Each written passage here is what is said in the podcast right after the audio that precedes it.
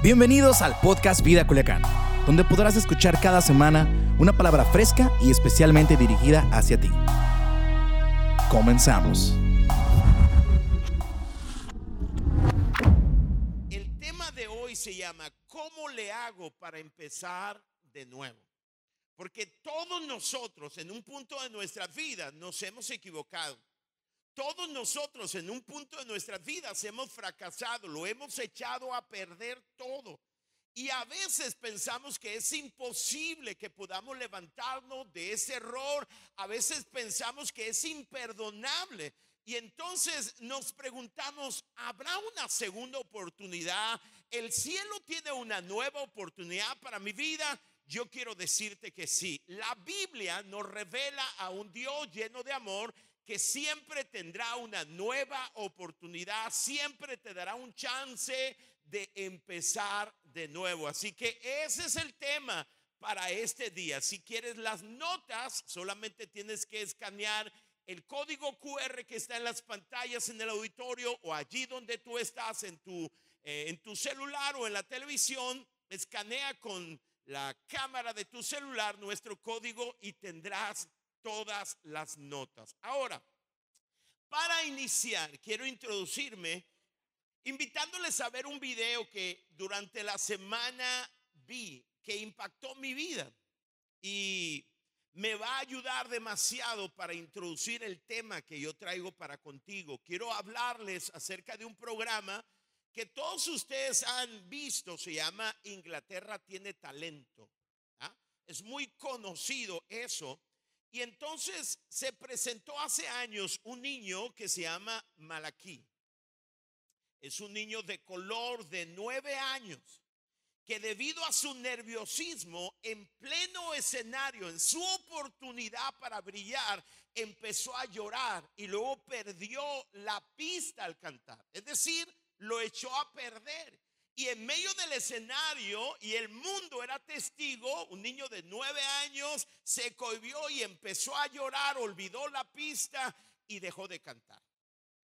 Es impresionante que los jueces o los que están allí, los examinadores y todo el público fue conmovido ante este pequeño y entonces se le dio una nueva oportunidad. Digan conmigo una nueva oportunidad. Entonces, él tuvo la oportunidad de empezar de nuevo y lo hizo de forma espectacular. Y quiero que vean las pantallas y quiero agradecerle a mi equipo que ponga el video de este jovencito de nueve años. Por cuestión de tiempo solamente puse su presentación que fue correcta, que fue la segunda oportunidad. Cuando él lo echa a perder, le preguntan, ¿qué quieres hacer? Y yo creo que todos nosotros en un punto de nuestra vida hemos cantado mal en el escenario de la vida. Y nos hemos puesto a llorar y lo hemos echado a perder. Y las cosas no salieron como nosotros lo planeamos. Pero Dios sigue preguntándonos, ¿quieres cantar de nuevo? ¿Quieres volver a hacerlo? Porque para el cielo hay una nueva oportunidad para tu vida. Alguien puede darle un aplauso a Dios por eso. Ahora, fíjese bien, Quiero que estés conmigo, que respondas. Todo mi equipo, parte mi equipo está con los niños allá, pero quiero que todos ustedes sean parte del equipo y quiero que respondan diciendo sí, amén, ok, camán, muy bien, paz, como quieras, pero, pero responde a la palabra, escucha. Hay algo que me llamó la atención de este video y es que los jueces y todas las personas que estaban, estaban en ese enorme auditorio fueron movidos al ver a este pequeño de nueve años y todos gritaban por una nueva oportunidad.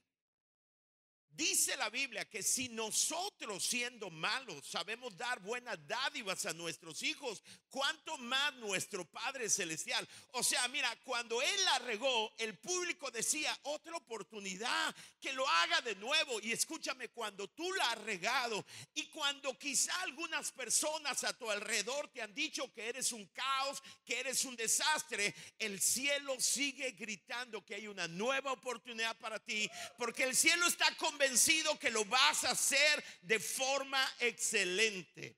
¿Alguien cree eso?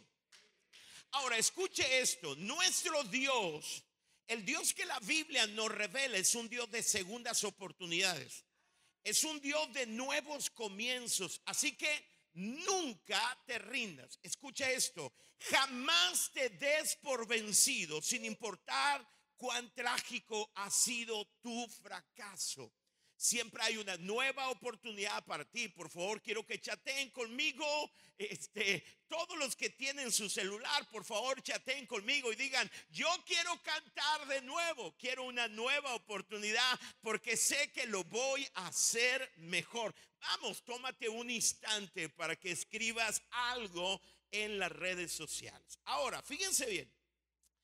Hay algunos pasajes impresionantes que nos presentan a este Dios de nuevos comienzos. Zacarías capítulo 10 en el versículo 6 dice, yo salvaré al pueblo de José, conozco su dolor y lo dejaré como nuevos. O sea, Dios está diciendo, conozco el dolor de la tragedia, conozco el dolor de la pérdida, conozco las cicatrices de los errores que cometieron, pero dice Dios, los dejaré como nuevos. Tendrán un nuevo comienzo como si nada hubiera pasado. Wow. ¿Y por qué? Dice Dios. Porque soy su propio Dios. Haré lo que sea necesario por ellos. Escúchame, Dios va a crear de nuevo, va a recrear el escenario que tú necesitas para que lo hagas de nuevo. Quizá cualquiera de nosotros decimos cuando cometimos un error, decimos, pero era el escenario ideal, era todo. Escúchame, no importa que lo hayas echado a perder, Dios es capaz de recrearlo de nuevo para que tú lo hagas y lo hagas bien. Ese es el Dios de la Biblia. O sea, en el capítulo 14 dice, tendré un nuevo comienzo para Israel, mi pueblo. Y lo dice, florecerán como el lirio en la primavera. Esa es la promesa de Dios para nosotros. Escucha, Dios tiene un nuevo comienzo para ti.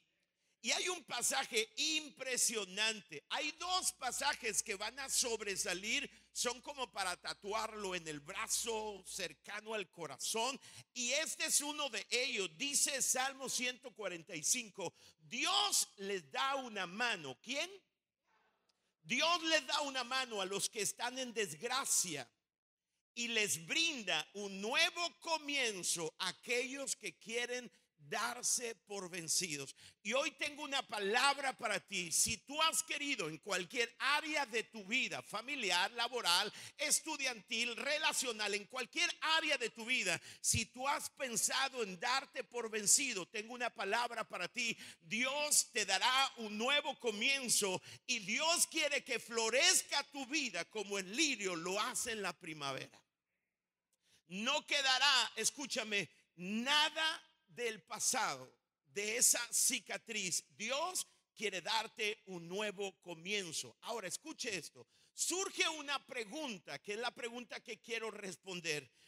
¿Qué es lo que tengo que hacer para empezar de nuevo? ¿Qué es lo que Dios espera de mí que yo haga? Sí, conozco que hay un Dios que quiere darme un nuevo comienzo, pero ¿qué espera Él de mí? Y hoy quiero darte cinco, digan conmigo, five. Dígalo más fuerte con el acento, por favor. Five. Síganme el rollo, por favor. Hay, café para los que me sigan el rollo. ¿Está bien? Five. Gracias. Quiero darte cinco pasos para sacudirte el polvo del fracaso y empieces de nuevo. Y aquí está el paso número uno. Doloroso, pero tienes que darlo. El paso número uno dice, acepta la responsabilidad por el fracaso. Me encanta lo que dice el escritor de Proverbios, el que, el que oculta o encubre sus pecados no prosperará. Somos tan dados a tratar de encubrir o como dice la traducción lenguaje actual, quien esconde su pecado jamás, cuando jamás puede prosperar. No hay prosperidad, no hay abandono del fracaso si no admitimos nuestra responsabilidad. Pero quien lo confiesa, wow, eso resulta doloroso decir, ¿sabes qué? Me equivoqué. Soy el único responsable. y lo deja, dice, recibe el perdón. Vea lo que dice la pantalla. Cuando nos negamos a admitir nuestros errores, no aprendemos de ellos y estamos condenados a seguirlos cometiendo. Sí, yo sé que resulta ah, ah, muy atractivo tratar de negar nuestros errores o nuestra responsabilidad, pero si no los admitimos, no aprenderemos y estamos condenados a continuar cometiéndolos. Seamos sinceros con nosotros mismos y con los demás. La gran mayoría de nosotros somos expertos en echarle la culpa a otro forma parte de nuestra naturaleza pecaminosa. Culpamos la economía, culpamos el clima, culpamos la mala suerte a nuestros padres, a nuestra pareja, al gobierno y hasta a nuestra suegra. Pero sí que encontramos culpables. Escuche esto, Dios dice que para comenzar de nuevo, luego de un fracaso, hay que ser sincero. Si quieres levantarte, hay una nueva oportunidad para ti, pero tendrás paso número uno que aceptar la responsabilidad por tu fracaso. No sé de dónde nosotros sacamos la idea de que tenemos que fingir ser perfectos, que somos víctimas, pues. No lo somos. Ninguno de nosotros ha alcanzado perfección. Ninguno me incluye a mí en primer lugar. Déjeme contar la historia de John Wooden. Él fue en 1974, es un entrenador de la Universidad de Los Ángeles. Luego de una racha de 88 partidos ganados, eso incluía dos temporadas. La temporada de básquetbol juvenil en Estados Unidos la componen 30 partidos. Tengo aquí los datos y ustedes también lo tienen en sus notas. En el año 72 y 73, ellos ganaron el campeonato con 30, un bicampeonato con 30 partidos invictos. Dos temporadas, dos años, 30 ganados, cero perdidos. Y cuando tenían muchos partidos ya de la tercera temporada, en el año 74 tenían 88 partidos ganados. Ellos perdieron contra la Universidad de Notre Dame después de años de haber victoria tras victoria. Sufrieron una derrota luego de ir ganando por 11 puntos. Los titulares del día siguiente publicaron las palabras del entrenador John Wooden. Él dijo, cúlpenme a mí que soy el principal responsable. Saben, esta es la característica de una persona que es un ganador. El ganador no es el que nunca fracasa, es el que cuando fracasa admite su responsabilidad. Esa pues es la característica de un ganador, de alguien que se levanta de la lona para ganar, no le echa la culpa a otros. Él admitió que se confiaron demasiado. Ellos eran los únicos responsables y era su comentario que apareció en las principales notas deportivas de todos los Estados Unidos. Así que ya lo sabes.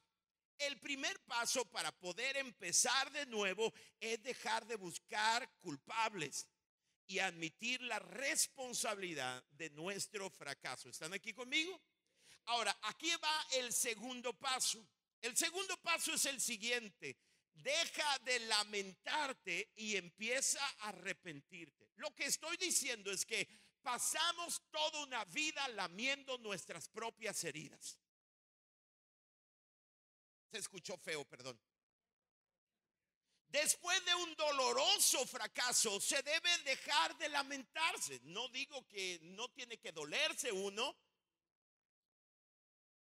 pero tienes que dejar de lamentarte y empezar a arrepentirte. Una cosa es lamentarte y otra cosa es arrepentirte. La palabra arrepentimiento en griego significa cambiar de mentalidad. O sea, una vez que pierdes, hay que cambiar el chip. Arrepentimiento significa cambiar de mentalidad, ver las cosas desde otra perspectiva, cambiar de dirección, tener, un cambio en el corazón. Una de las personas que yo más admiro por algunos rasgos de su carácter es al entrenador de los bicampeones tomateros de Culiacán, Benjamin Hill. Me encantan algunos rasgos de carácter de él, en otros no tanto, pero ¿quién es perfecto, no? Pero una de las cosas que me encanta cuando los tomateros han estado en las finales y luego pierden un, partido de, de, forma estrepitosa, o por ejemplo ellos es una serie ganar cuatro de siete y van perdiendo tres juegos contra uno, él dice, no importa, nosotros venimos por cuatro juegos y todavía tenemos tres oportunidades. Y cuando pierden un partido, él dice, bueno, mañana será otro día. Tenemos que cambiarnos el chip. Eso, eso es lo que, lo que hablo de lo que es cambiar de mentalidad. En ningún momento sirve lamentarnos y asignarnos etiquetas como las siguientes. ¿Cuántos de ustedes han escuchado personas que después de un fracaso dicen, soy un fracasado? No, fracasaste, pero no eres un fracasado. Soy un desastre, dicen esos. Dios nunca volverá a fijarse en mí. Eso es trágico. Eso no es verdad. Otros dicen, no sirvo para nada. Dios me hará a un lado. Dios va a llamar a otro porque no doy el ancho. Eso no es verdad hay que dejar de lamentarnos e iniciar el proceso de arrepentimiento, de un cambio de mentalidad, de un cambio de perspectiva, un cambio de dirección, un cambio de corazón. Segunda de Corintios capítulo 7, el apóstol Pablo habla acerca del arrepentimiento y lo que produce en nuestros corazones. La tristeza del verdadero arrepentimiento. Pablo dice, está ahí en tu pantalla, dice, la tristeza que es según Dios nos vuelve a poner en el camino para salvación. De lo cual no hay que arrepentirse, pero la tristeza del mundo produce qué? Muerte. En este versículo se mencionan dos clases de tristeza, la tristeza según Dios y la tristeza según el mundo. Escucha la diferencia, la diferencia entre arrepentimiento y remordimiento o lamentación. La tristeza según Dios motiva al cambio. Por eso una vez que admites tu error, vas al arrepentimiento. ¿Qué significa? Hay un dolor, una tristeza que te motiva al cambio. La tristeza, según Dios, no solamente motiva el cambio, produce un cambio de corazón. Nos motiva a actuar y nos motiva a cambiar, mientras que la tristeza del mundo es desmoralizante, depresiva y conduce a muerte. Así que ya sabes, paso número dos, deja de lamentarte y a través del arrepentimiento, deja que Dios haga los cambios en tu mente y en tu corazón. Número uno, admite la responsabilidad. Paso número dos, deja de lamentarte. Deja de lamer por demasiado tiempo tus heridas, porque esa culpa, esa tristeza te lleva a culpa y te lleva a muerte. Te imposibilita. Pero la tristeza, según Dios, esa tristeza produce cambio de la cual no necesitamos arrepentirnos. Wow. Paso número tres. Olvida el pasado y piensa en el futuro. Vamos, digan conmigo, qué buena onda. Miren, Filipenses capítulo 3 dice, olvida el pasado. Es el apóstol Pablo quien dice, y fija la mirada en lo que tengo por delante. Y así avanzo. No se puede avanzar si no olvidas el pasado. No se puede avanzar mientras tu vista está en el pasado y no en el futuro. Dice la Biblia, olvido el pasado, dice el apóstol Pablo, fijo mi mirada en lo que tengo por delante y así avanzo. Wow. Miren, algunas personas permiten que el pasado controle su futuro. Y eso es un error. El pasado debe quedarse en el pasado. El pasado es muy pesado para vivir con él. Hay que dejarlo ir y concentrarnos en el futuro. Eso es lo que dijo el apóstol Pablo. Lo que cuenta no es dónde hemos estado, sino la dirección a la cual se dirigen nuestros pasos. No importa hacia dónde, o perdón, dónde has estado. Regularmente cuando estoy en la oficina de consejería y tengo un matrimonio que está pasando por una situación complicada, yo me doy cuenta que ellos pasan, pueden pasar 40 minutos hablándome acerca de todo el dolor, de toda la tragedia, de todos los problemas y a veces les planteo una pregunta, ¿hacia dónde quieren llegar su matrimonio, llevar su matrimonio y no saben? Escuche, no se puede tener una nueva oportunidad, restaurar un matrimonio si insistimos en mirar en el pasado. Y cuando queremos enfocar la vista de ellos hacia el futuro, siempre hay alguien que vive señalando el pasado. ¿Verdad? Usted lo ha visto con su vecino, ¿verdad? Ok, gracias. Sí. El pasado no debe tener control sobre nuestras vidas. Fíjense lo que dijo el apóstol Pablo. Este pasaje me encanta, pero no es el más importante deben esperar por el pasaje que les voy a dar al final. Hebreos capítulo 12 dice, corramos sin fallar la carrera que tenemos por delante. Quitemos de nuestra vista cualquier cosa que nos impida avanzar. Escúchame, la culpa del pasado te va a impedir avanzar, correr. Lo mejor de tu vida no quedó atrás. Lo mejor de tu vida siempre está por delante. Amén. La Biblia dice, la Biblia nos enseña que la vida del justo es como la luz de la aurora que va en aumento. Lo mejor de nuestras vidas no quedó atrás. No importa cuántos años tengas tú, escúchame, lo mejor de la vida siempre está por delante. Y lo que te impide alcanzar lo nuevo de Dios es que sigas enfocado o permitiendo que tu pasado controle tu vida. Me encanta cómo dice la traducción del mensaje. Gracias por los wow. Me encantan. La traducción del mensaje dice, significa que será mejor que sigas adelante. ¿Qué es lo mejor? Sigue adelante. Hay gente que está en mi oficina de consejería porque cometió un error y está aferrado al pasado. Yo le digo, mira, será mejor que sigas adelante. Dile que está a tu lado, enseñas no sé cómo se lo puede decir, pero dile, es mejor que sigas adelante, dile. Significa que será mejor que sigamos adelante. Desnúdate, comienza a correr y nunca te rindas. Sin grasa espiritual extra. O sea, no lleves peso. Sin pecados parasitarios. ¿Sabe lo que son los parásitos, no? Solamente consumen, consuman, no aportan. Dice, no lleves esos pecados que parece que no son tan malos, pero solamente te roban vida y potencial. ¿Cuántos pecados parasitarios nosotros tendremos, verdad que sí?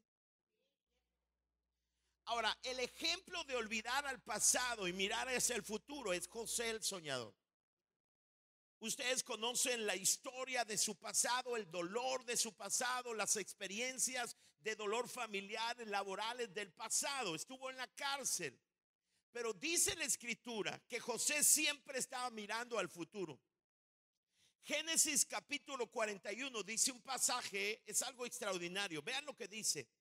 José tuvo dos hijos al primogénito nombró Manasés, que significa olvidar, diciendo, Dios me hizo olvidar todas mis dificultades y mi hogar paterno. Y a su segundo hijo lo llamó Efraín, que significa doble prosperidad.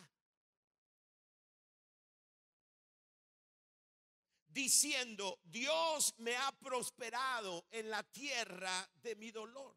Ahora, escuche esto. ¿Cuál es la enseñanza para nosotros hoy de José? El punto es el siguiente. No podemos soñar con tener nuevos comienzos. No podemos soñar con un futuro de doble prosperidad si no dejamos en el pasado aquello que pasó. Si no dejamos atrás aquello que nos pasó, la pregunta en este día es, ¿estás dispuesto a dejar atrás lo que sea para tener nuevos comienzos?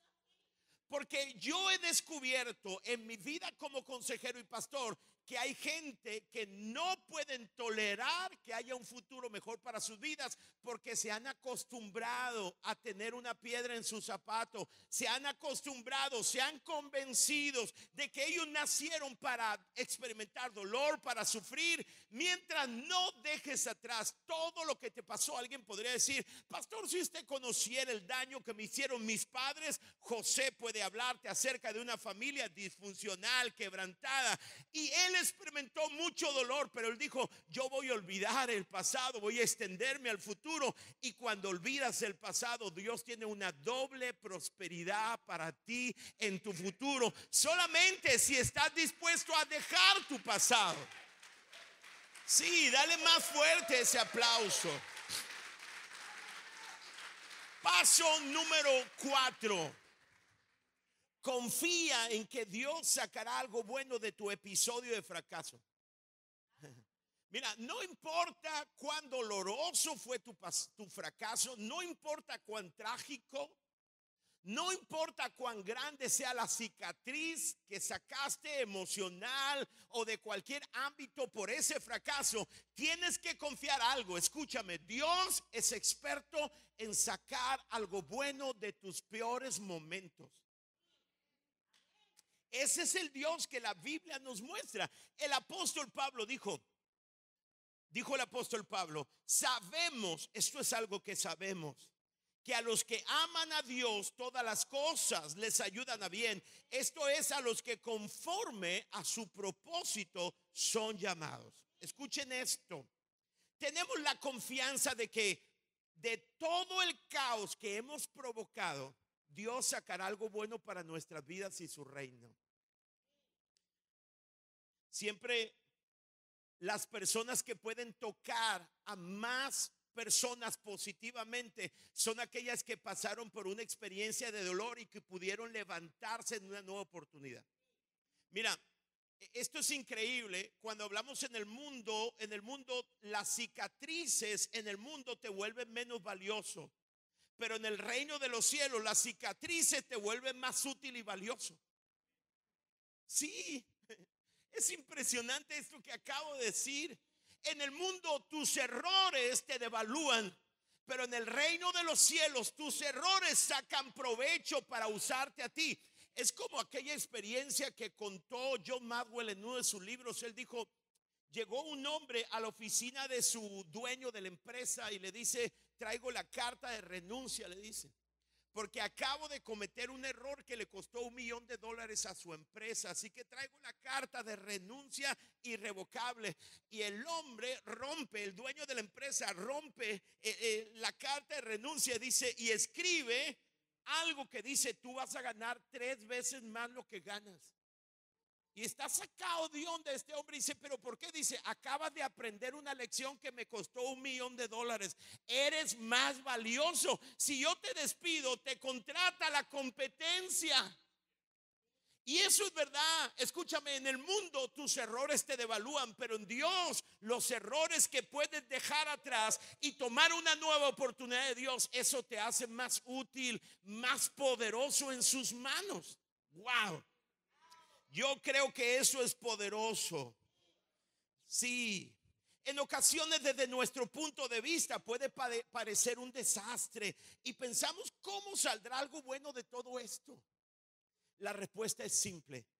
Espera un poco y verás. Dios siempre sacará algo bueno aún de nuestros fracasos. A veces perdemos demasiado tiempo buscando quién fue la fuente de mi fracaso. Deja de perder tiempo. Sin importar cuál fue la fuente de tu fracaso, Dios sacará algo bueno para tu bien y para su propósito, para su reino. Y eso tienes que hacer, escúchame, aún de tu dolor, Él sacará riqueza. Él no va a desperdiciar. Y desde el punto de vista de Dios, tus fracasos te vuelven más útiles. Porque con la misma consolación que Él te consoló, ahora tú puedes consolar a otros. Wow. Y el paso número cinco, hacemos un recuento. Paso número uno, acepta la responsabilidad del fracaso, deja de culpar. Número dos, deja de lamentarte y empieza a arrepentirte. Haz cambios en tu vida. Número tres, olvida el pasado y piensa en el futuro. Y número cuatro, confía en que Dios va a sacar algo bueno de esa tragedia en la cual tú estabas. Y paso número cinco, haz una oración valiente. Vamos, di conmigo una oración valiente. Ahora, les voy a dar un ejemplo y este texto es el texto más impresionante o uno de los más impresionantes que yo he descubierto en la palabra. Tiene una trascendencia impresionante. Es un texto muy conocido por ustedes, pero en una versión diferente o en la versión, la traducción del mensaje. Vean lo que dice el Salmo 51. Antes de ponerlo, quiero decirte esto. Cuando David hace esta oración, está en una de las partes más bajas de su vida. Acaba de cometer adulterio y homicidio en contra de uno de sus más honorables soldados. Estando en esa condición de derrota, él hace la oración más famosa del Antiguo Testamento y por la que es conocido David como un hombre conforme al corazón de Dios. Esta oración o el espíritu, lo que está detrás de esta oración, es lo que vuelve a David un hombre mencionado en el Nuevo Testamento como el hombre conforme al corazón de Dios. Escúchame. El hombre conforme al corazón de Dios no es el que nunca se ha equivocado, porque David cometió muchos errores. A lo mejor David cometió errores más grandes que los que tú has cometido. Posiblemente, seguramente. Pero esta oración de David fue una oración valiente. David dijo en el Salmo 51, ¿están listos? Dice David, hay suspenso. Dios, dame un nuevo comienzo. ¿Sabes por qué? Es valiente, porque es más cómodo quedarte allí lamiendo tus heridas.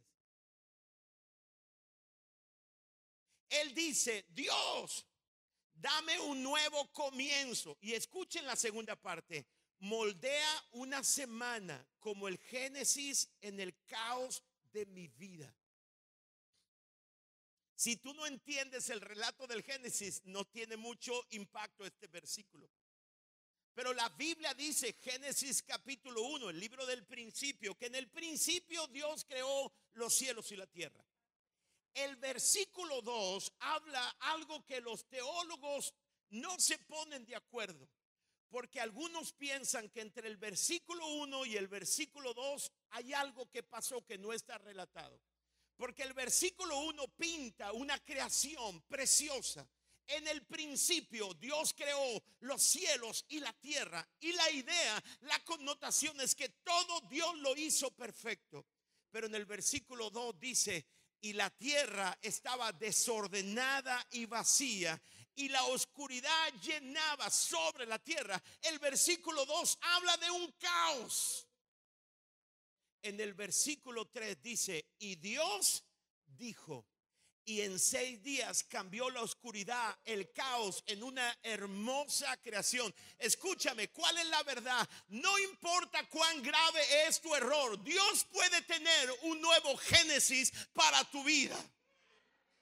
No importa cuán grandes sean tus errores, no importa cuán oscuro sea tu vida, no importa cuántos te digan es por demás, Dios puede hacerlo de nuevo. Dios tiene un nuevo comienzo para ti. ¡Wow! ¿Cuántos de ustedes pueden decirle a Dios, Señor, ah, dame un nuevo comienzo y moldea? En la Biblia dice, versículo 2, oscuridad, un caos. Y entonces Dios comenzó a dar la palabra y en seis días lo transformó para hacer una hermosa creación. Eso es lo que Dios quiere hacer en tu vida. Escucha, debemos de entender algo sumamente importante cuando estás en la lona y puedes creer que Dios puede darte un nuevo comienzo, lo agradas a Él. Cuando te acercas a Dios para pedirle un nuevo comienzo, vivirás un génesis en tu vida, en tu vida misma. Yo no sé tú, pero hemos pasado por un año complicado. ¿Cuántos errores hemos cometido? ¿Verdad? nunca habíamos estado aquí, había un caos, desesperanza, crisis, etcétera. Yo no lo sé, pero Dios puede darte un nuevo comienzo. Esa es la oración más valiente que tú y yo podemos hacer. Si Dios lo hizo en el pasado, lo puede volver a hacer en tu vida hoy. Voy a pedir a los muchachos que me ayuden. Pero déjame ir al final. Jeremías, en el capítulo 18, ¿están aquí conmigo? ¿Sí? Ok, fíjense bien. Dios le habla a Jeremías y le dice, Jeremías, quiero darte un mensaje. Quiero que vayas a la casa del alfarero porque quiero enseñarte algo. Quiero que pongan atención a esto. Este es el mensaje que el Señor le dio a Jeremías. Levántate y baja a la casa del alfarero. Cuando estés allá te diré mis palabras para el pueblo. Así que bajé a la casa del alfarero y vi que estaba trabajando en el torno, el alfarero. Escuchen esto, estaba haciendo una vasija de barro, pero se le dañó. Sin duda el barro estaba contaminado y cuando el alfarero está haciendo esa vasija de barro hermosa, puliéndolo con sus manos, la vasija se dañó, se le dañó el barro.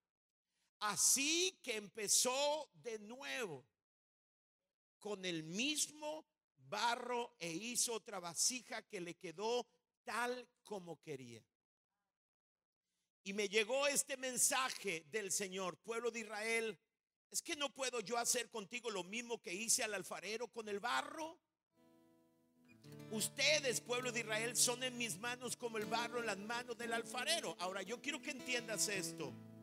Dios le enseñó a Jeremías tres principios y quiero que los conozcas tú ahora. Principio número uno, a veces las cosas no saldrán como pretendes. ¿Están de acuerdo conmigo? Muchas veces las cosas no van a salir como pretendes. Principio número dos,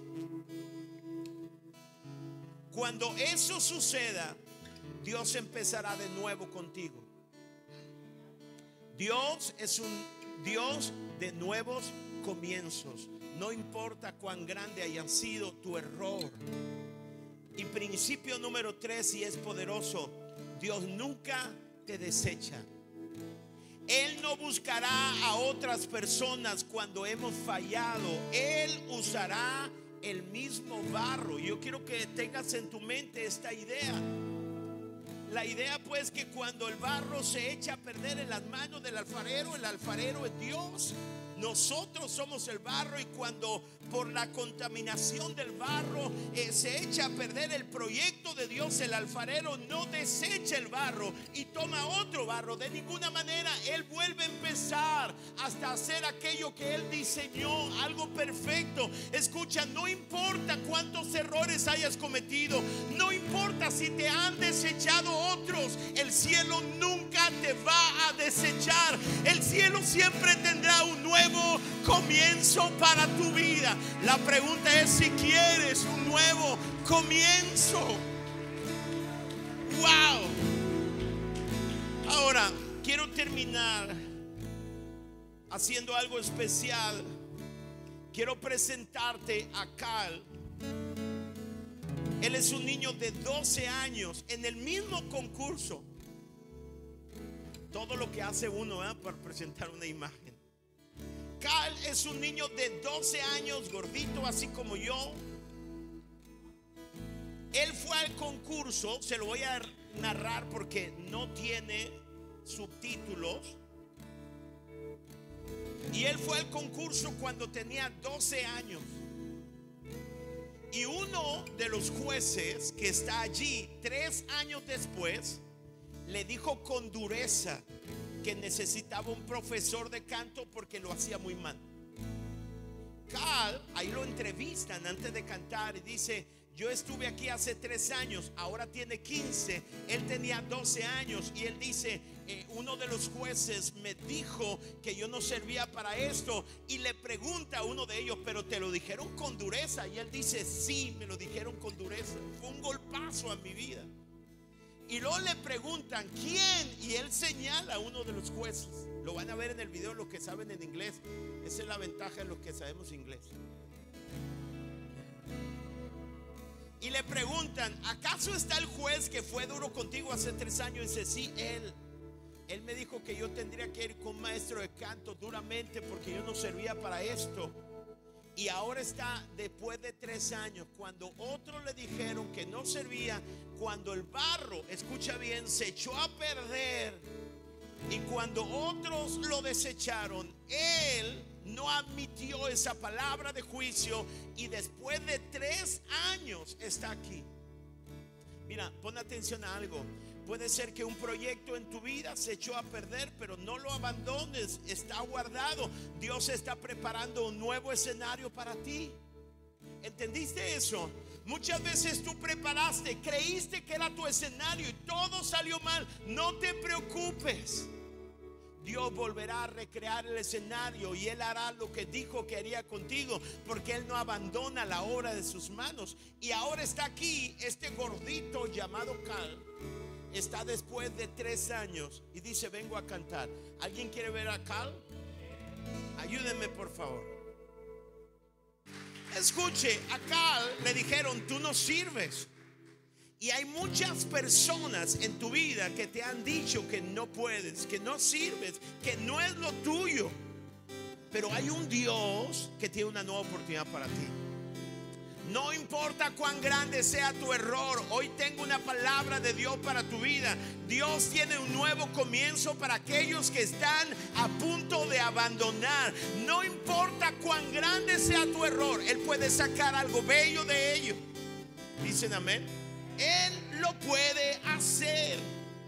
Y estoy convencido que muchos de nosotros, como ese hombre de corbata, Hemos recibido palabras negativas, pero hay un Dios en los cielos que dice que hay una nueva oportunidad para ti.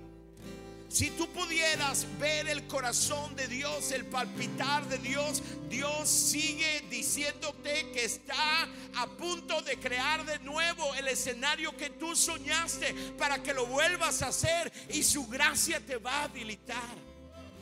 Dios lo va a hacer. ¿Quieres ponerte de pie y darle un aplauso fuerte a Dios? Dáselo con todo el corazón tu aplauso.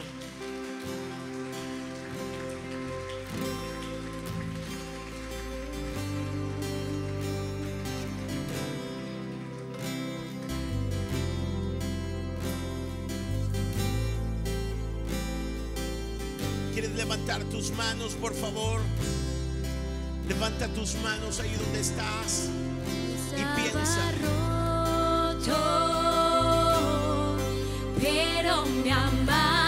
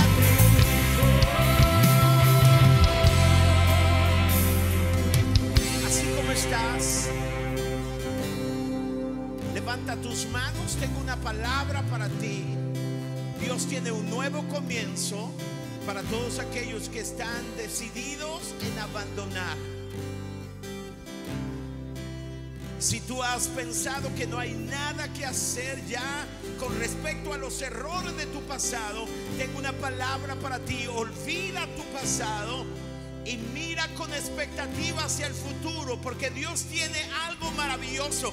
Dios quiere sorprenderte. Levanta tus manos y comienza a orar. Señor, en esta mañana, gracias por tu palabra. Gracias Señor porque sabemos que tú tienes un nuevo comienzo para nosotros. Señor, en el nombre de Jesús, nuestra oración valiente es la misma oración de David, Señor. Dame un nuevo comienzo.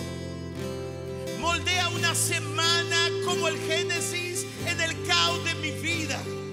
Si lo hiciste en el Génesis, si lo hiciste con David, lo puedes hacer conmigo porque te honramos cuando te pedimos, Señor, dame comienzo, sin importar cuántos años tengas, sin importar cuántos errores hayas cometido.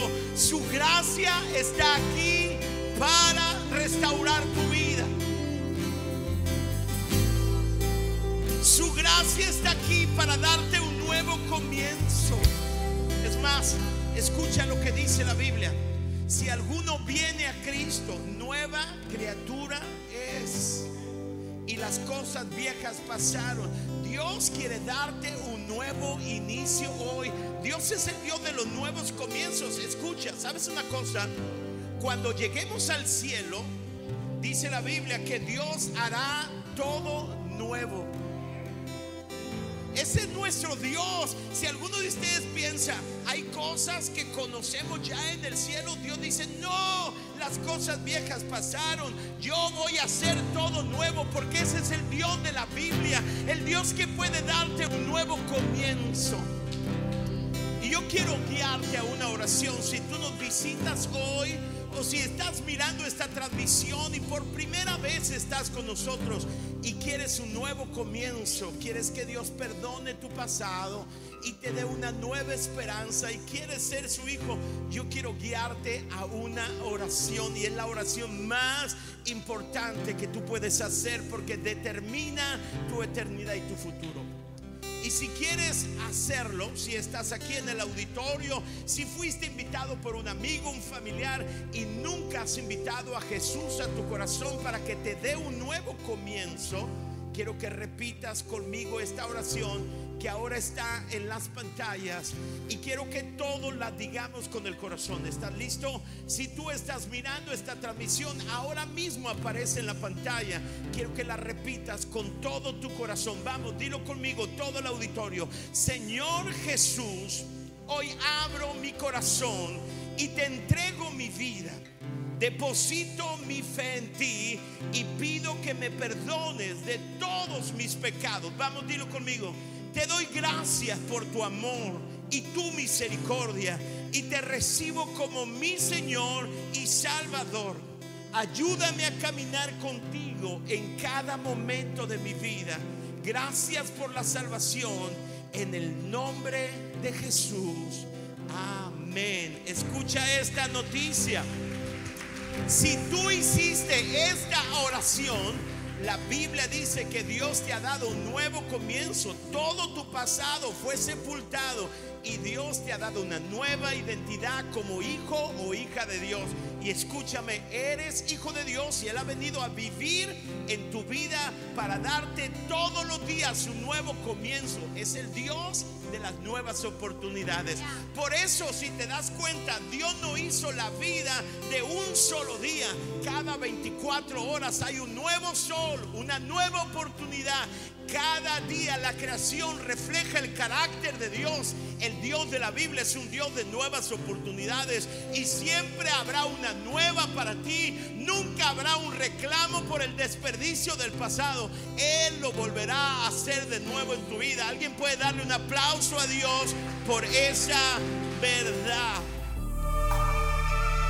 Gracias por ser parte de la comunidad Vida Culiacán. Nos encantaría que pudieras compartir este podcast con tus familiares y amigos.